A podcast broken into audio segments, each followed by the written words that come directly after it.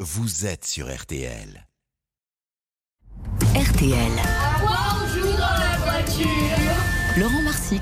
Et comme tous les jours, on retrouve les idées de Laurent Marsic pour euh, passer le temps, pour s'amuser en, en voiture sur la route des vacances, euh, pour les petits, mais pas seulement. hein. Et ce matin d'ailleurs, Laurent, euh, vous nous proposez un jeu eh bien, qui nous fait réviser l'orthographe aussi. Voici un petit jeu pour travailler son orthographe en voiture. Un joueur annonce une lettre pour former un mot. Les joueurs suivants doivent alors, à tour de rôle, proposer une lettre. Attention, il s'agit de composer un mot qui existe. Euh, Vois-tu Ok, je vois où vous voulez aller les enfants. R. E. Voiture.